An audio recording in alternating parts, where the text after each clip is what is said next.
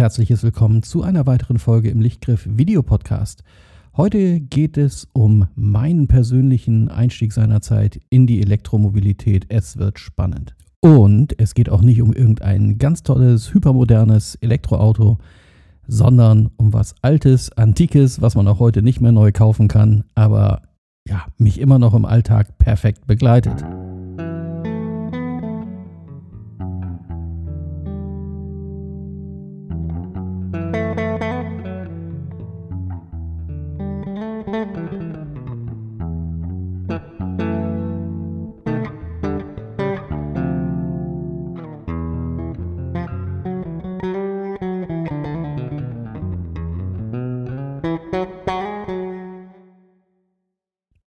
Der Verbrennungsmotor, der ist auf dem Weg ins Museum und moderne E-Autos haben längst bewiesen, dass äh, Autofahren mit einer E-Maschine nicht nur viel mehr Spaß macht, sondern auch noch viel weniger Energie braucht. Ja, leider ist der Einstieg in das elektrische Zeitalter mit äh, ja doch schon sehr hohen Anschaffungskosten verbunden und ja, die Hersteller konzentrieren sich zurzeit noch eher auf diese margenstarken SUVs und Performance-Modelle und eben ja weniger auf die geldbeuteltaugliche E-Mobilität. Aber wenn ich mich dann so auf der Straße mal so umsehe, ja, dann wird das Straßenbild geprägt von Fahrzeugen aus der Klasse eines Golf oder Polo. Und die meisten davon sind eben auch keine funkelnden Neuwagen. Ja, mein Weg in die Elektromobilität führte mich auch über einen Gebrauchtwagen. Der war zwar jetzt zugegebenermaßen nicht wirklich alt, ähm, weil es der Vorführer des Händlers war. Doch damals hatte ich noch so eine gewisse Skepsis, ob die E-Mobilität wirklich funktioniert und so war meine Bereitschaft, ja, in so einen Neuwagen zu investieren, ja, doch ziemlich gering. Ja, da ich aber eben genau dieses gebrauchte E-Auto auch heute noch mit Begeisterung fahre, ist es Zeit für einen Erfahrungsbericht und äh, ja, so eine Art Gebrauchtkaufberatung für das Auto, also der VW E-Golf, der Golf in elektrisch. Dabei will ich erzählen, wie die E-Mobilität mit dem E-Golf bisher funktioniert, funktioniert hat und äh, was es kostet oder besser sogar eben nicht kostet. Und wie es ja jetzt nach vier Jahren und 60.000 Kilometern mit dem Akku aussieht und äh, ja, wie man selber nachrechnen kann, wie gut der Akku noch in Form ist. Probieren geht über Studieren. Ja, man kann sich 1000 Videos angucken oder einfach eine Probefahrt machen. Und am besten ist definitiv die Probefahrt. Ja, bei unserem E-Golf war das aber damals schon ja so ein bisschen kurios und diese Geschichte, die muss ich jetzt einfach mal kurz erzählen. Ähm, der Kauf des E-Golf war überhaupt nicht geplant, sondern äh, begab sich auf die folgende Weise. Ich musste mit dem Verbrenner wegen eines etwas größeren und geplanten Defektes bzw. So Reparatur in die Werkstatt. Naja, so ein Verbrenner ne, mit seinen gefühlt drei Milliarden Verschleißteilen, ja, das ist schon manchmal echt eine Spaßbremse. Ähm, naja, so widerwillig habe ich dann ähm, einen Termin abgemacht, habe dann aber auf der Webseite unseres Händlers gesehen, dass die so einen E-Golf als Vorführer hatten. Und da ich sowas schon immer mal einfach ausprobieren wollte, ja, habe ich den Termin dann eben so vereinbart, dass ich als Werkstattersatzwagen den E-Golf bekommen hatte. Soweit, so gut. Ich hatte dann den Verbrenner an einem Donnerstagmorgen abgegeben, bekam dann eine nette Einweisung und tuckerte dann mit dem E-Golf davon. Und mein Gott, das war echt ein Getuckere. Also auf den ersten zwei Kilometern dachte ich, mein Gott, ist so ein E-Auto lahm. Der Verkäufer hatte vorher noch so ganz wilde Geschichten erzählt, dass ich erstmal vorsichtig mit dem Gas ge ge äh, geben sein soll, weil der ja so abgeht. Und äh, ja, aber ich dachte nur, Gott, das ist jetzt auch nicht anders als jeder andere Kleinwagen. Naja, okay, bis ich dann entdeckte, dass der Fahrmodus noch auf Eco Plus stand, also die ganz energiesparende Variante. Naja, dann einmal die Mode-Taste gedrückt und Heiliger Wechselrichter, geht das Ding ab. Wow. Ja, leider Gottes wurde der Verbrenner nicht wie geplant fertig, weil noch weitere Teile bestellt werden mussten und äh, wie der Gott der Elektromobilität dann das so wollte, musste ich den E-Golf doch glatt übers Wochenende und bis zum folgenden Dienstag behalten. Fünf volle Tage Probefahrt also. Ja, besser geht's nicht, ne? Also haben wir uns gedacht, zu verlieren haben wir nichts und deswegen probieren wir jetzt mal gnadenlos aus, wie das so alles funktioniert und wo die Grenzen des elektrischen Fahrens liegen. Ja, und das damals noch ohne Ladekarte. Also wenn man, wenn man seinerzeit nicht hätte bei Lidl kostenlos laden können, wären wir aber so richtig am Arm gewesen. Ja, probieren geht halt über Studieren. Die Weisheit stimmt einfach und ja, wir haben den Golf nicht geschont. In den fünf Tagen haben wir den Alltag und so einen kleinen Wochenendurlaub ausprobiert und, und, und. Und ja, schon eigentlich nach dem dritten Tag stand für uns spontan fest, den E-Golf geben wir nicht mehr her. Äh, Wäre auch schwer zu erklären, gewesen, weil das Auto, das war voll mit Sand. Wir haben damit eine Paddeltour mit dem Kajak gemacht, waren am See baden. Äh, ja, aber ne, Probefahrt, ne? also übers Wochenende, ich kann ja nichts dafür. Ja, die perfide Rechnung des Verkäufers, aber die ist ja irgendwie aufgegangen. Ne, erzeuge eine Bindung zwischen Produkt und Interessent und schon kann die Tinte auf den Vertrag fließen, hatte der sich wohl gedacht. Naja, will ich ihm jetzt nicht unterstellen, aber wie gesagt, am am Montag hatte ich dann schon dem Verkäufer telefonisch äh, mitgeteilt, dass er sich von dem E-Golf leider verabschieden muss. Ähm, ja, und dann konnten wir halt für diesen doch sehr gut ausgestatteten Vorführer noch so einen richtig attraktiven Preis äh, erzielen. Ja, und seitdem ist der E-Golf bei uns zu Hause. Und ja, jetzt ist er vier Jahre alt und hat ganze 60.000 Kilometer auf dem Tacho. Tja, geht ein kleiner Akku im Alltag? Das ist die spannende Frage. So, aus heutiger Sicht, vier Jahre später, äh, für mich würde ich sagen, zu 100 Prozent ja, das geht. Ich würde mal sagen, für jeden, der täglich so bis circa 100 Kilometer beruflich pendelt oder im Allgemeinen auch nicht mehr fährt und wer eher selten im Jahr lange Strecken zurücklegt und wer dann auch noch zu Hause laden kann, ja, der braucht sich eigentlich keine weiteren Gedanken zu machen. Da passt das E-Auto besser, als das jeder Verbrenner je könnte. Ich ähm, ja, fahre an so einem Werktag eben 42 Kilometer ähm, komplett hin und zurück. Ja, und ähm, jetzt kommt die echte Langzeiterfahrung. Mein zusammengerechneter Vierjahres-Durchschnittsverbrauch mit dem E-Golf liegt tatsächlich bei 12,9 Kilowattstunden auf 100 Kilometer. Das entspricht übrigens auch äh, ganz zufällig genau der WLTP-Angabe. Und ich, da fließt jetzt mit ein der Sommer, Winter, Pendeln, Autobahn, eben alles zusammengerechnet im Schnitt. Ja, natürlich im Einzelfall verbraucht er mal mehr oder sogar noch weniger, aber das ist jetzt tatsächlich über vier Jahre der Durchschnitt. Ich fahre zugegebenermaßen eher wenig Autobahn und meine Tendelstrecke, ja, die ist von Natur aus schon verbrauchsarm. Ja, aber der Benziner, mit dem ich vorher auf der Strecke gefahren bin, der brauchte halt im Schnitt 7 Liter Super. Umgerechnet braucht der E-Golf also 1,3 Liter auf 100 Kilometer im Gegensatz zu dem 7 Litern des Verbrenners. Und da ich jetzt auch noch den Strom aus PV erzeugen kann, ist der Golf für mich einfach unschlagbar günstig im Unterhalt.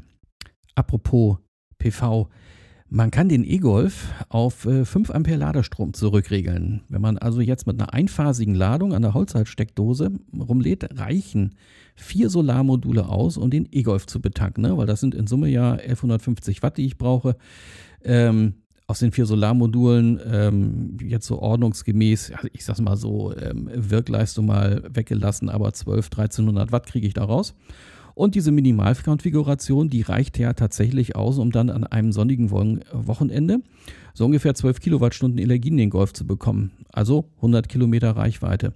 Äh, was ich damit nur sagen will, na klar, also man sollte sich natürlich noch das ganze Dach mit Solar voll machen, aber äh, die äh, entscheidende Erkenntnis einfach, ich kann den E-Golf mit der Energie aus zwei Balkonkraftwerken laden. Ja, reicht natürlich nicht für eine ganze Arbeitswoche, muss natürlich dann irgendwie zusehen, dass man noch äh, nebenbei und abends und wie auch immer irgendwie so ein bisschen Energie dazu kriegt, aber ich kann halt zumindest sagen, so gerade in den Monaten, wo viel Sonne äh, scheint oder viel Licht ist, da fährt der Golf komplett kostenfrei. Der Nachteil des kleinen Akkus äh, des E-Golf liegt natürlich auf der Hand. Langstreckenfahrten sind zwar möglich, ja, dauern aber eben länger und teilweise viel länger. Beim E-Golf kann man als Faustregel sagen, musst halt alle 150 Kilometer auf der Autobahn zusehen, dass du eine Ladesäule findest.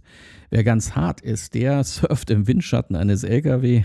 Dann kann man auch 200 Kilometer Etappenlänge rausschinden, aber ja, wird dann zäh. Ähm, wenn ich jetzt die Nettokapazität von 31,5 äh, Kilowattstunden des Akkus durch meinen Vierjahresdurchschnitt teile, komme ich auf so eine Durchschnittsreichweite von 244 Kilometern.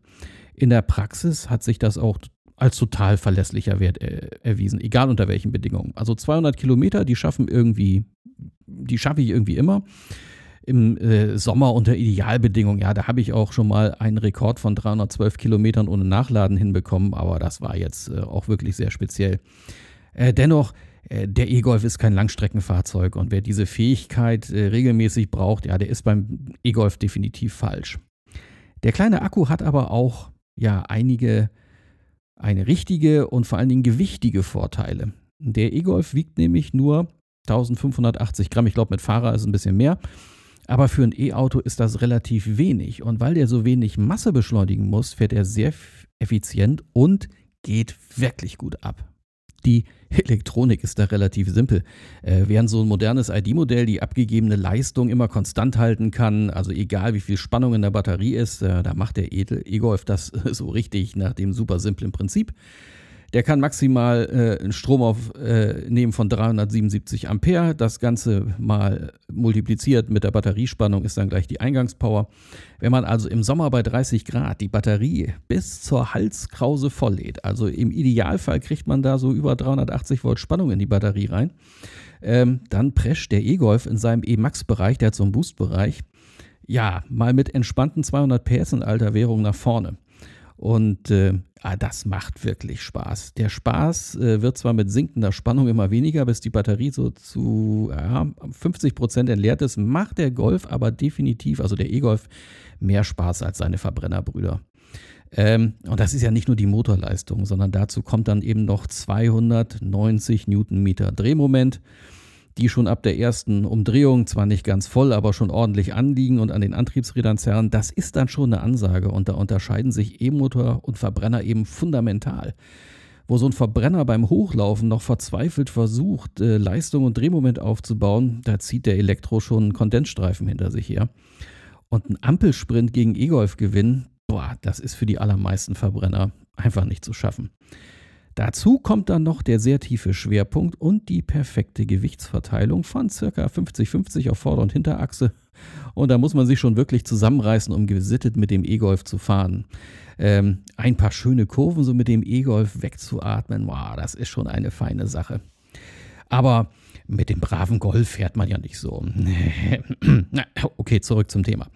Ja, wenn ich mir aber so überlege, dass ich mir vor der Anschaffung des Golfes echt Gedanken über Reichweite und Alltagstauglichkeit gemacht habe, schon verrückt, ehrlich. Äh, so ein E-Auto benutzt du ja ganz anders. Und zwar wie so ein Smartphone. Ne? Wenn man es nicht braucht, wird es geladen und äh, das gewöhnt man sich beim E-Auto dann so an. Und äh, besonders wer zu Hause laden kann, der denkt dann im Alltag über das Laden gar nicht mehr nach.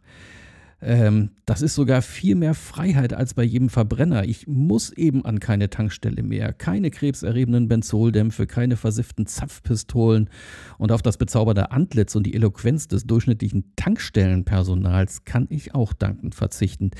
Ja, aber der kleine Akku des E-Golf, ja, der hat uns bisher immer dahin gebracht, wo wir hin wollten. Das muss man einfach mal sagen. Ne? Es, ja, da waren noch Reisen dabei, da mussten wir viel Zeit an Ladesäulen verbringen.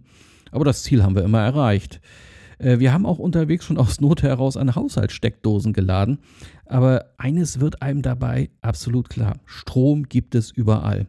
Die Angst, ohne Strom irgendwo zu stranden, ist völliger Quatsch. Also hochgerechnet gibt es ja alleine in Deutschland äh, ungefähr zwei Milliarden Steckdosen. Wie soll man denn da mit dem E-Auto jemals Probleme kommen? Also mal ehrlich, also wenn der Strom so auffällt, dass du nicht mehr laden kannst, dann haben wir ganz andere Probleme als das. Und äh, zur Not, du könntest dir sogar einen Solarakku mit Faltmodul in den Kofferraum legen. Äh, dann werden zwar die Nachladungen ziemlich langweilig, aber du kannst mit so einem E-Auto völlig autark durch die Gegend fahren. Ja, also mit dem Verbrenner geht das schlicht und einfach nicht. Ähm, was ich damit sagen will und aus meiner Erfahrung dann eben weiß, man kann auch mit einem kleinen Akku den mobilen Alltag wirklich perfekt meistern. So ein reiner Lobgesang wird das jetzt hier aber nicht, denn es gibt auch Alltagsprobleme, bei denen so ein E-Antrieb mit kleiner Batterie wirklich nerven kann, nämlich dann, wenn man schlecht vorbereitet ist. Beispiel. Du bist die Woche über deine kurzen Strecken ohne Nachladen schön entspannt gefahren und denkst dir, naja, reicht, wenn ich Sonntagnacht lade für die nächste Arbeitswoche und am Wochenende brauchst du das Auto eh nicht. Und ja, klar, wer so wie ich dann die Reichweitenangst komplett verloren hat, ähm, der ist auch bei 20 Restkilometern noch der ganz coole von sie. Aber dann steht am Sonntagmittag, da stehen so ein paar junge Handballspielerinnen vor dir und wollen, dass du sie zu einem Spiel fährst, weil irgendwer, der eigentlich fahren sollte, irgendwie spontan ausgefallen ist und der Spielort ist 100 Kilometer weg und du denkst so, sch, Akku leer. Das sind dann so die Tücken, die im Alltag lauern können und machen wir uns da eben nichts vor. In einem solchen Fall tanke ich mit dem Verbrenner mal eben ganz fix auf und auf geht's. Aber E-Auto zu Hause an der Wallbox äh, mal eben kurz aufladen, vergiss es. Also das klappt nicht. Und ähm, du müsstest also erstmal zu einem Schnelllader und auch da verliert man ja Zeit, wenn spontan sein soll. Und äh, ja, man sollte sich dann vielleicht wirklich angewöhnen, immer genug Strom in der Batterie zu haben, ne, falls es mal irgendwie spontan zur Sache gehen sollte. Der typische Denkfehler. Es gilt für alles und nicht nur für des Mannes liebstes Spielzeug. Man definiert das, was man meint zu brauchen, nach dem größten anzunehmenden Anwendungsfall, egal wie marginal dessen Vorkommen auch immer sein mag. Also Beispiel, fährst einmal im Jahr mit der Familie in Urlaub und kaufst dir dann für die vierköpfigen Familien einen Riesenvan. Ähm, muss dann irgendwie die restliche Zeit des Jahres äh, einen wirtschaftlichen Unsinn durch die Gegend fahren und muss hohe Raten abstottern. Laut Statistik trifft das so oder so ein ähnliches Szenario auf 64 Prozent aller Autokonsumenten in Deutschland zu. Naja, aber wenigstens äh, hat man vom Nachbarn oder Arbeitskollegen eine gute Figur, denn der Gorilla, der sich am besten auf die Brust getrommelt hat, na, wissen wir ja, der bekommt dann auch ganz sicher das Weibchen. Ja, und wer jetzt mit dem E-Auto ankommt, der wird dann zwangsweise eben mit diesen diversen Diesel- und Verbrennermythen irgendwie erschlagen. Ja, ah, mein Diesel, der schafft aber 1000 Kilometer am Stück ohne Pause und tanken und dauert fünf Minuten und fährt viel schneller und weh, weh, weh. Ich sag's mal ganz deutlich und hart und jeder Dieselkopf sollte jetzt, spätestens jetzt bitte abschalten. Ey, welches Neokortex abbauende Toxin muss man eigentlich in den eigenen Schluckdarm pressen, um so einen geballten Schwachsinn zu formulieren? Das tut schon beim Zuhören weh. Ob die wirklich glauben, was sie da sagen, ich weiß nicht. Also, aber wozu aufregen? Man sollte über kein Stöckchen springen, was einem hingehalten wird. Und jedenfalls neigen wir nur alle gern dazu, ja, mehr haben zu wollen, als wir wirklich brauchen. Und wenn man eben den ersten Teil mal aus dieser Gleichung streicht, dann stellt man verblüfft fest, dass Reichweite und Batteriegröße in der Alltagsrealität nur eine ganz kleine Rolle spielen. Mehr noch, also auf meinem täglichen Weg ins Büro brauche ich eigentlich nur ein Lenkrad, Strombremse, Blinker, Scheibenwischer, bisschen Musik und das war schon. Und ja, wenn auch unser E-Golf jetzt noch ganz viele fancy Extras auf Lager hat, aber selbst der ist jetzt so, wie er ist, für meinen Alltag noch völlig überdimensioniert. Auch der alte E-Golf, ne, das Vorgängermodell mit der kleineren Batterie und ohne jegliches Extra, wäre für meinen Alltag noch mehr als ausreichend.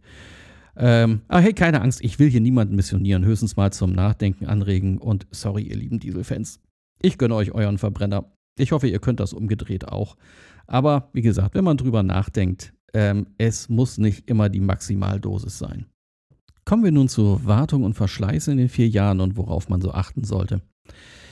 Eine ganz normale Inspektion unter Material, die kostet beim E-Golf knappe 100 Euro. Wenn man sowas wie Pollenfilter oder Bremsflüssigkeit noch dazu braucht, wird es natürlich teurer.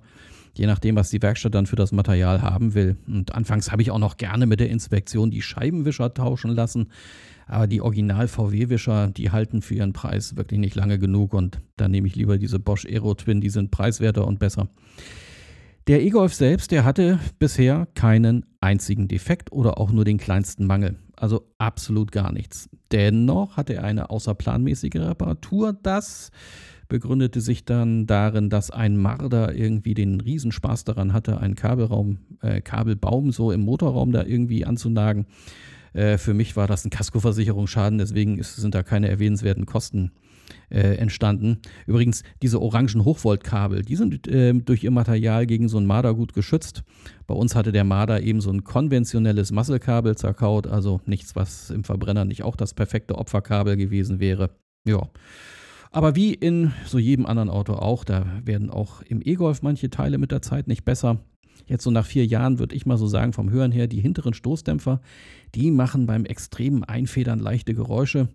Aktuell ist das noch nichts Besonderes, aber ja, in ein paar Jahren werden da sicherlich mal zwei neue Dämpfer erforderlich. Gut, aber ja.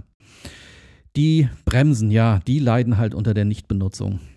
Äh, da man so im normalen Fahrbetrieb die mechanischen Bremsen ja kaum benötigt, äh, rosten die Scheiben da wirklich munter vor sich hin. Der E-Golf hat zwar so eine automatische Bremsscheibenreinigung, die er in so regelmäßigen Abständen mal irgendwie ausführt, aber die bringt irgendwie nicht viel. Äh, wenn das Auto nicht mal richtig ordentlich abgebremst wird, ja, dann ähm, ja, bringt auch diese automatische Reinigung nicht viel. Als Gebrauchtkäufer würde ich da also einen prüfenden Blick mal auf die Bremsen werfen. Aber jetzt wäre bei so einem Fachhändler so ein Auto mit frischem TÜV kauft, der ist da sowieso auf der sicheren Seite. Also was sicherheitsrelevant ist wie die Bremsen, die äh, sind da ja sowieso immer checkmäßig gleich dabei. Ja, der Polsterstoff im Auto, der ist echt irgendwie empfindlich für Wasserflecken, finde ich. Ähm, ob das jetzt wirklich ein Kriterium für so einen Kauf ist, ja, müsst ihr selbst entscheiden. Mit so einem Waschsauger äh, bekommt man das ziemlich gut wieder weg. Ähm, gegebenenfalls leiert man halt einem Verkäufer da so eine Aufbereitung aus dem Kreuz. Ansonsten, das ist ja das Schöne bei so einem E-Golf, entfällt eigentlich alles, was bei einem Verbrenner prüfenswert gewesen wäre. Da bleibt dann also eigentlich nur noch die Hochvoltbatterie. In ja, den vergangenen vier Jahren und jetzt nach 60.000 Kilometer kann ich bei unserem E-Golf keinerlei Einbußen in der Leistungsfähigkeit und Reichweite feststellen. Absolut nichts. Man kann sich das selbst und ohne große Analyse auch ausrechnen. Ähm, dazu lädt man das Auto auf 100% auf und fährt es so gleichmäßig wie möglich wieder leer. Am besten so auf 20 Restkilometer runter, also richtig hart. Äh, in der Anzeige abladen kann man sich im Auto abrufen. Da guckt man sich dann den Durchschnittsverbrauch an und jetzt nehmen wir mal an, da wurde jetzt nach dem Leerfahren des Akkus 30, äh, 13 Kilowattstunden auf 100 Kilometer angezeigt. Dann ja, sollte das Auto rechnerisch mit seinen 31,5 netto Kilowattstunden in der Batterie bei 13 Kilowattstunden auf 100 Kilometer 242 Kilometer fahren können. Wenn ihr nun die gefahrenen Kilometer abladen zu den Restkilometern addiert, ja, nehmen wir mal an, 20 waren noch übrig, dann solltet ihr also auf diesen Sollwert von 242 kommen. Und wenn dem so ist, dann ist die Batterie hundertprozentig in Ordnung. Im nächsten Schritt, als Gegenprobe, könnt ihr das Auto dann wieder auf 100% aufladen. Wenn es geht, vielleicht mal über einen Stromzähler messen, wie viele Kilowattstunden ins Auto geladen wurden und davon dann aber gedanklich mindestens 10% Ladeverluste abziehen. Ja, und dann habt ihr so einen zweiten ähm, Indikator. Wenn ihr jetzt also zuvor, sagen wir mal, ähm, 13 Kilowattstunden wie im Beispiel an Verbrauch hattet, dann äh, sollte ja der zu 100% geladene E-Golf eine Reichweite von über 240 Kilometern anzeigen. Wenn dem so ist, könnt ihr davon ausgehen, dass die Batterie top in Ordnung ist. Ähm, einen dramatischen Verschleiß werdet ihr bei der E-Golf-Batterie wahrscheinlich sowieso nicht finden. In den technischen Datum von Samsung SDI, das ist der Hersteller der Batteriezellen im E-Golf, wen es interessiert, die Zellen sind in dem normalen FEF2-Format, haben äh, 37 Ampere-Stunden und äh, in der technischen Dokumentation dieser Zellen ähm, schreibt äh, Samsung SDI eine Zyklenfestigkeit von 3200 Zyklen immer unter der Voraussetzung, das Auto wird nicht mehr als mit 1C geladen. Das lassen wir jetzt das technische Detail mal weg, aber das, äh, diese Bedingung erfüllt der Golf. Und wenn man das jetzt mal umrechnet, ja, ähm, 3200 Zyklen, ähm, rechnen wir mal um mit dem WLTP-Verbrauch. Laut WLTP verbraucht der Golf ja auf 100 Kilometern 12,9 Kilowattstunden Strom. Äh, mit einem vollen Ladezyklus von 31,5 Kilowattstunden fährt der E-Golf pro Ladezyklus, also 244 Kilometer. Und das multiplizieren wir jetzt mit den 3200 Ladezyklen und kommen auf äh, 780.800 Kilometer. 780.000 Kilometer. Jetzt wisst ihr auch, warum VW so generöse 8 Jahre Garantie auf die Batterie gibt. Da sind nicht von Menschenliebe einer Mutter Teresa überwältigte Menschenfreunde, sondern einfach nur Realisten. Ja, wer fährt schon mit dem E-Golf 780.000 Kilometer? Klar, da kannst du auch mal sagen, oh, hier, acht Jahre Garantie, was sind wir für geile Kerle? Nee, also ist Quatsch. Ähm, trotzdem, aber auch so eine Batterie kann man natürlich schlecht behandeln oder sie kann kaputt gehen und manchmal macht eine Zelle auch einfach nur irgendwie so schlapp. Aber wichtig ist, ihr braucht keine Angst vor einem wahnsinnig teuren Batterietausch zu haben. Das sind alles irgendwie doof dahergeredete Mythen. Man kann die Batterie im E-Golf auch in den neueren VW E-Autos modulweise reparieren. Im E-Golf gibt es zwei Modultypen. Da gibt es ein kleineres und ein großes Modul. Das kleine Modul, ich habe es mal rausgesucht, kostet 500 Euro, das große 700 Euro. Dazu kommt noch der Arbeitslohn. Aber wichtig ist, man muss die Batterie nicht wegschmeißen oder komplett erneuern. Man kann sie reparieren. Ja, ab 16.000 Euro. Aktuell findet man im Netz den E-Golf Facelift ab 2017. Das ist äh, ja der Zeitpunkt, ab dem die größere Batterie verfügbar war, ab ca. 16.000 Euro. Und jetzt äh, schließt sich quasi wieder der Kreis ähm, ähm zu äh, ja, dem Anfang dieser Podcast-Folge. Ähm, man muss ja nicht immer gleich irgendwie so ein höllenteures, nagelneues Monstergerät anschaffen, wenn man zum Beispiel einfach nur ein Pendlerauto braucht. Und es ist wirklich eine Menge Geld, die man für so ein neues Elektroauto äh, irgendwie hinlegen muss. Und die spannende Frage ist dann eben, geht das eben auch mit einem guten Gebrauchtwagen? Und eben so ein Preisrahmen von 16.000 Euro ähm, für sowas wie ein E-Golf ist halt eben schon was ganz anderes, als irgendwie 70.000 Euro für was, was weiß ich, irgendwie auszugeben. Und da lohnte sich also ein Blick auf Autos wie den E-Golf zu werfen. Es gibt da natürlich noch andere Modelle aus der Ära ja, BMW i3, Hyundai Ioniq, Renault Zoe oder auch den VW e-Up. Ähm, Ich kann jetzt aber nur äh, über den E-Golf einen echten Erfahrungsbericht abgeben und deswegen geht es ja auch nur um den E-Golf. Aber das soll nicht heißen, dass nicht andere Modelle auch irgendwie so lohnenswerte Alternativen sind. Der E-Golf ist halt ein Golf und damit stammt er aus der Linie der hochwertigen Volkswagen und ist alleine dafür schon eine Empfehlung. Also Verarbeitung, Materialqualität und Anmutung. Ja, da ist er natürlich einem dieser neuen ID-Modelle, äh, und das weiß ich ja nun aus leider eigener Erfahrung, deutlich überlegen. Und insbesondere auch, wenn du Autos ausländischer Marken daneben stellst, ja, die machen einfach neben so einem E-Golf eine deutlich schlechtere Figur. Äh, in unserem E-Golf, ja, da klappert nach vier Jahren gar nichts. Da sitzt jedes Teil noch perfekt an seinem Platz und mit den Spaltmaßen ernsthaft, da kannst du einen Messschieber eineichen. Das ist jetzt kein Witz, aber die Qualität unseres E-Golf ist wirklich top. Und da haben die vier Jahre und 60.000 Kilometer auch wirklich nichts dran geändert. Zum Schluss gibt es noch einen Ausflug in meine Vergangenheit. Äh, mein erstes Auto war ein Golf 2. Der hatte so eine Reichweite von 100 bis 200 Kilometer. Ja, wieso das, fragt er jetzt. Ha. Naja, als armer Student konnte ich mir den Sprit kaum leisten und habe dann also immer so für 5 bis 10 Mark getankt. Ja, und habe den Golf immer so im Bereich der Reserveleuchte gehalten. Das war also quasi E-Auto-Feeling anno 1987. Trotzdem, ich war so das erste Mal frei, ungebunden, konnte mir ein kleines Stück von der Welt ansehen und war so stolz auf mein erstes Auto. Ja, und wie sich das für so einen Golf gehört hat, der hat mich auch nie im Stich gelassen. Das war schon klasse. Also der E-Golf, ne, der macht mich alten, rostigen Sack quasi wieder jung irgendwie. Ne, 200 Kilometer fahren und für einen Zehner nachtanken ist genau wie damals.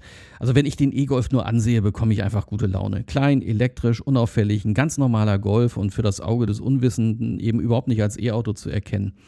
Ein Auto, was eben wie ein Auto aussieht und vor allem so funktioniert. Der Golf, der versucht nicht, 140 Jahre Fahrzeugevolution irgendwie auszuradieren, so wie andere das tun, wenn sie auf so wirklich schwachsinnige Ideen kommen, wie ein Tacho vor der Nase wegzulassen, Hebel für einen Scheibenwischer wegzusparen. Äh, und in der Mitte thront auch kein Hartz-IV-Fernseher. Ne? Das ist aber nur meine persönliche Meinung, bitte nicht falsch verstehen. Jeder so, wie er mag, und äh, denn über Geschmack kann man ja am allerbesten streiten. Ein Fazit zum Schluss. Ja, was soll man sagen? Äh, vier Jahre ist der E-Golf alt, 60.000 Kilometer gelaufen, keinerlei Probleme, hat sich in unseren Alltag so perfekt eingeschmiegt, dass ich mir wirklich nicht im entferntesten vorstellen könnte, da freiwillig mal jemals wieder irgendwie einen Verbrenner zu fahren, weil sich einfach gezeigt hat, mit dem Anforderungsprofil, was äh, wir da haben, mit dieser Gurkerei um den eigenen Kirchturm quasi und das bisschen Arbeitspendeln, ähm, da bist du eigentlich äh, mit dem E-Golf viel besser bedient. Und eben halt nicht nur das, sondern er macht auch einfach viel mehr Spaß. Also da ähm, sich an einer Ampel mal ein Opfer zu suchen und den abzuledern, es, es macht wirklich einen Spaß. Ne? So der klassische äh, krasse AMG-Mercedes neben dir, die gucken dann immer so, äh, als hätte da bei denen gerade frisch eine Koloskopie eingesetzt, ähm, wenn du sie da abziehst. Ist nicht, dass ich das jemals machen würde, nein, aber es ist einfach so dieses dieses Universelle. Du kannst deinen Spaß haben, du kannst total effizient fahren, du kannst durch den tiefen Schwerpunkt, durch Kurven ballern. Da würde jeder normale Golf irgendwie achtkantig aus der Kurve fliegen. Ähm, und der E-Golf, der brettert da durch äh, wie, äh, wie so ein Go-Kart. Also, das ist wirklich großes Kino. Das macht einfach nur einen Höllenspaß. Und ja, Probleme hat er äh, nie gehabt. Günstig ist er im Unterhalt. Ne? Bisher Steuern kostet so ein Auto nicht. Die Versicherung übrigens ist absolut lächerlich. Gut, jetzt habe ich hier 37 unfallfreie Jahre hinter mir. Das heißt, meine Versicherungsbeiträge sind ohnehin äh, verschwindend gering. Aber ähm, äh, Vollkasko für den E-Golf, das kostet mich, also ohne jegliche Selbstbeteiligung, glaube ich, was war das, irgendwie 220 Euro im Jahr. Ähm, also nichts, wo man irgendwie noch äh, tiefgreifend drüber nachdenken müsste. Das ist, äh, das ist richtig cool. Also äh, vor allen Dingen eben durch diese äh, günstigen Unterhalt. Ne? Ähm, ich habe jetzt insgesamt an Inspektionen rein investiert in das Auto, glaube ich, irgendwie so knapp 300 Euro.